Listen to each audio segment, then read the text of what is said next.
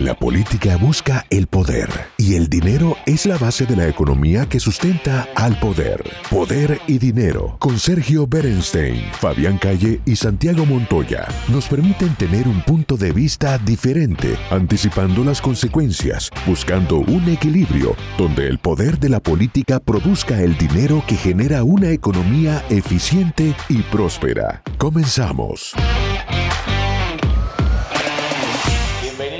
Este nuevo bloque de Poder y Dinero con Mariano Tursi y seguimos tratando de entender ese gigante misterioso que es para Occidente China.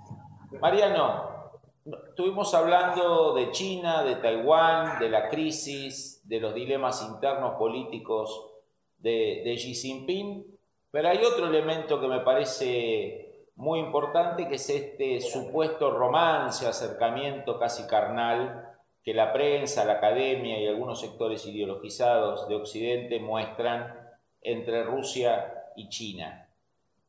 Cuando uno estudia la, historia de Rusia zarista con China imperial, de Rusia comunista con China comunista, exceptuando un periodo muy breve de cuatro años entre Mao y Stalin, las relaciones nunca fueron buenas, ¿no? O sea, son dos países que hasta tienen algún tipo de desprecio racial mutuo, son rivales geopolíticos históricamente.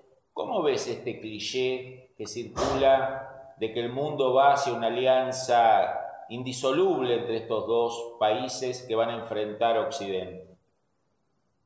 Mira, Fabián, yo tenía un profesor que decía que todo lo que uno puede decir sobre China es cierto y lo contrario también, como para explicar este gigante plagado de contradicciones.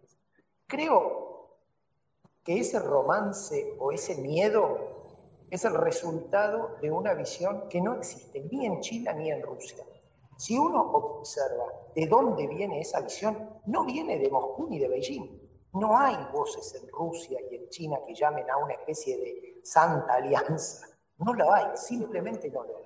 Esto es el resultado de el miedo y la paranoia eh, norteamericana o europea a veces por falta de análisis y a veces con un objetivo deliberado de agitar a una especie de entente euroasiática para valorizar estratégicamente a Europa frente a Estados Unidos. Y si no, que es la versión más pedestre, eh, más, digamos, rastrera latinoamericana, en donde hay una especie de enamoramiento de cualquier cliente o patrón que tenga el color rojo en la bandera. ¿sí? Vamos a ponerlo de una manera simple porque no es el resultado de años de análisis, sino una aspiración ideologizada y nostálgica en ausencia de la Unión Soviética. ¿sí? Ni Moscú ni Beijing ni quieren ese rol, ni pueden sostener ese rol. Vamos a un ejemplo claro. El proyecto insignia de Xi Jinping era la iniciativa de la Franja y la Ruta, llevar un tren de Yiwu a Madrid y después por mar, ¿no? Para recrear ese corredor terrestre y marítimo en donde piensa desarrollar infraestructura, puertos, carreteras, ferrocarriles. Obviamente la parte de Asia Central y Europa del Este se vio totalmente alterada por el conflicto militar eh, con Ucrania. Moscú no le avisó a Beijing. Aún luego de iniciar ese conflicto, Beijing no lo respaldó, fue, digamos, convenientemente, eh, digamos, no tomó postura, ¿sí? Para ponerlo de alguna manera, pero no es que, no, que tomó una postura a favor. El indicador clave que todo Occidente estaba mirando era si iba a haber algún tipo de apoyo militar o venta de armas. Eso no hubo. ¿Por qué? Porque la ambigüedad de Beijing fue el resultado de una posición incómoda que tiene. Porque no fue, eh, digamos, Moscú como punta de lanza de la dominación mundial. Es mal que les pese a los conspiranoicos este, atlánticos y mal que les duela a, los, a, la izquierda romántica latinoamericana patrón, es así. Mariano, cuando uno ve las fotos satelitales de Wuhan en noviembre del 2019 ve tanques, ve camiones, ve checkpoints, ve grandes carpas, ve un gran despliegue. En noviembre del 19 pasaba algo en esa ciudad. Pocos meses después varios meses después, tres, cuatro meses después, China le comunica al mundo tarde que hay una plaga.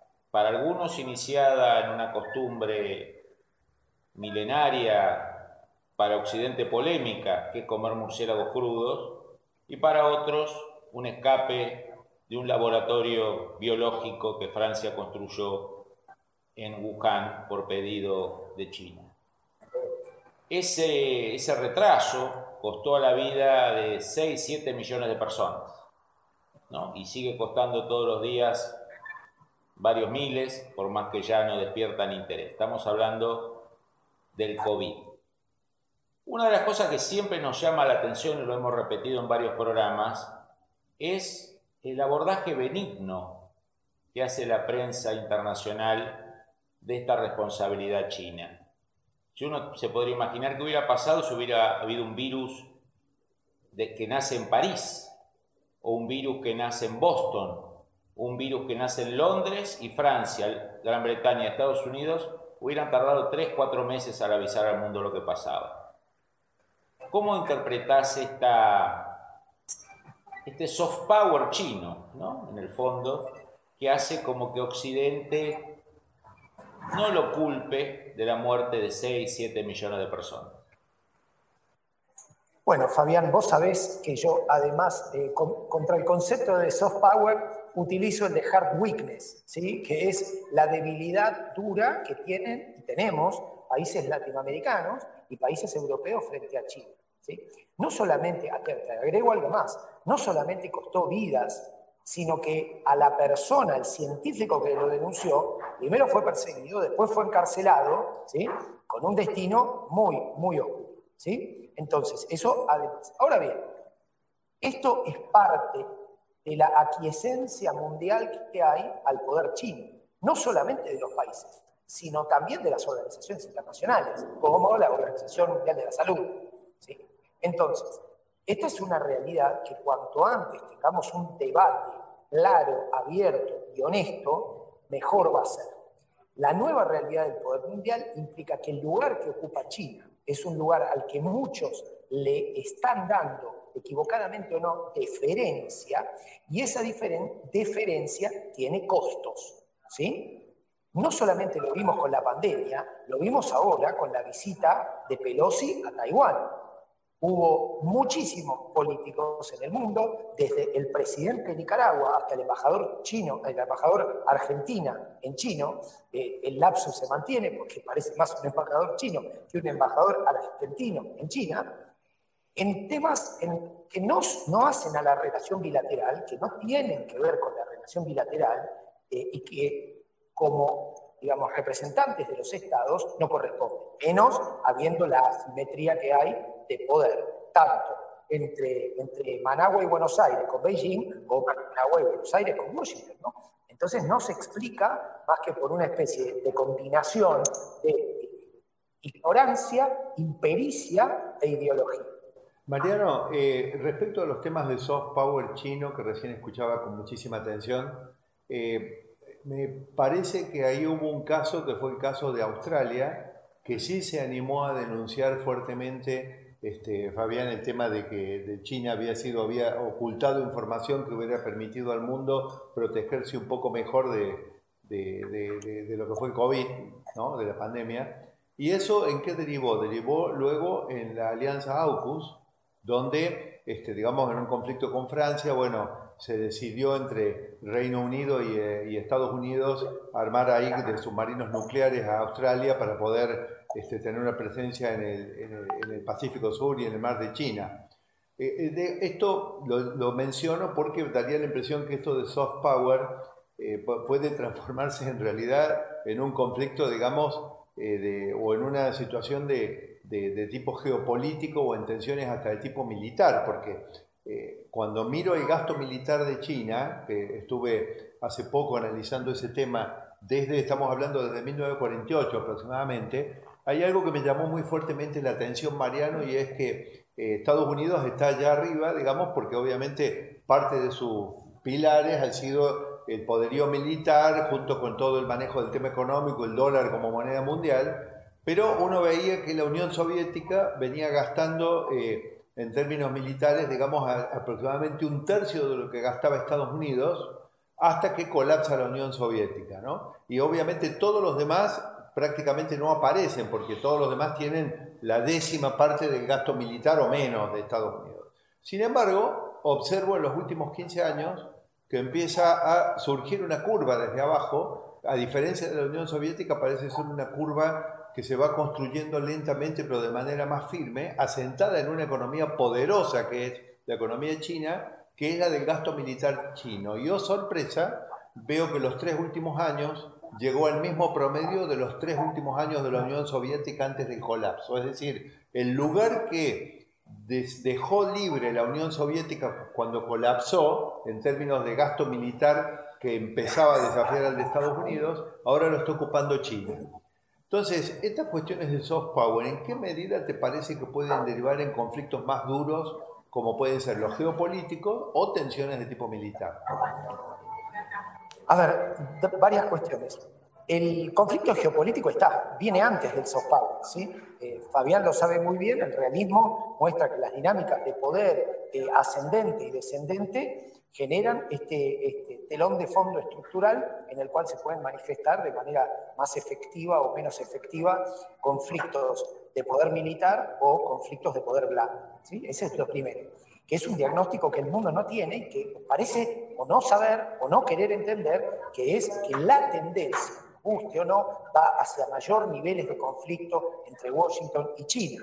Para los pensadores realistas esto no es ninguna novedad, lo saben desde el momento en que vos estás hablando, que es el 89, Santiago. Lo saben claramente, 89-91, ese es el, competidor que se puede transformar en enemigo. Hoy es evidente, pero estos pensadores ya llevan 30 años anticipándolo. Fabián decía al principio del bloque este, que, a mí me comencé estudiando en la Universidad de Itela y ya bajo, en ese momento, en los años 90, bajo las clases de Fabián, ya lo decía. Así que por eso digo que analíticamente hay que tener un buen criterio, una buena guía, un buen GPS mundial. Lo segundo es que, por ejemplo, según el ex eh, viceministro de Defensa norteamericano, Robert Work, en las simulaciones y juegos de guerra que hace el Pentágono por conflictos en Taiwán, se pierde por 18 a 0. ¿sí? Pierde Estados Unidos.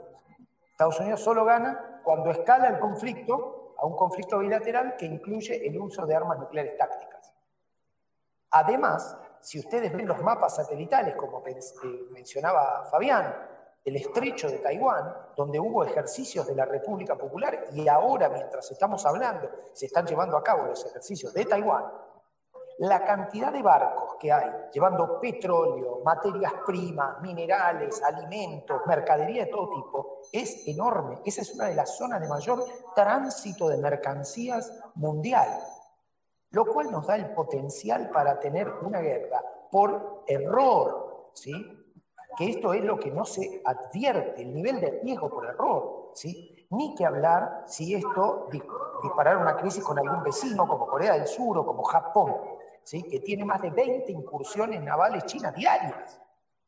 Entonces, está todo puesto para que esto sea un polvorín, ¿sí? Y no solamente por cuestiones estratégicas, sino por errores o por escaladas inadvertidas ajenas a la voluntad de los propios participantes. Mariano, eh, se nos acaba el tiempo, lamentablemente podríamos hacer un mes de programa hablando de China.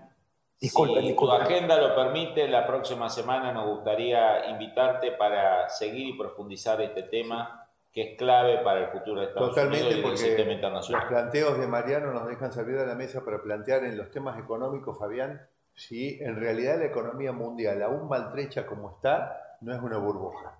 Lo dejemos para la próxima entrevista. Que extrañemos estos problemas en un tiempo. Claro. que nos parezca que estábamos viviendo una mala época y en realidad era mejor. Mariano, gracias por tu tiempo. Muchas gracias, Mariano. Y te esperamos en un próximo programa. El análisis sobre el poder y dinero concluye por hoy. Seguimos con los cálculos y proyecciones para ofrecerles nuevas herramientas que les ayuden a tomar mejores decisiones. Hasta el próximo programa.